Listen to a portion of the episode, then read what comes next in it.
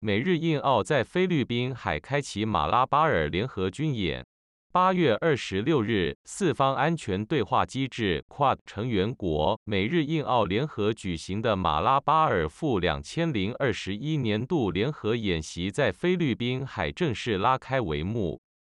美国印太司令部通过声明表示，马拉巴尔是一项年度海上演习，其加强了澳大利亚皇家海军、印度海军、日本海上自卫队和美国海军之间先进战争战术的规划、训练和运用。这表明了志同道合的国家之间对维护印太地区基于规则的海上秩序的承诺。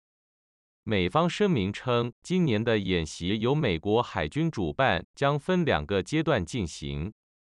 第一阶段是四个印太海军在菲律宾海共同行动的机会，以加强他们在海上联合行动、反潜战行动、空战行动、实弹射击活动、海上补给、跨甲板飞行行动和海上拦截行动中的技能。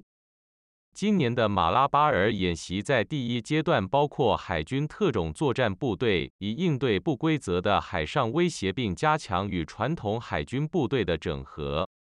美方声明称，澳大利亚皇家海军、印度海军、日本海军和美国海军的成员经常在印太地区共同行动，促进区域安全和稳定的合作，以阻止恶意的影响。